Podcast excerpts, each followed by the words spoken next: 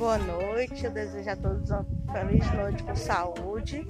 Que Deus abençoe, nos guarde e nos proteja. Que esses momentos aqui se repitam por muitos e muitos anos. Estamos aqui no dia 11 de outubro, em Pedro II. Viemos agradecer a Nossa Senhora dos Remédios por a graça alcançada. Estamos na casa da Dona Maria Galvão de Souza e seu Caetano de Souza Costa.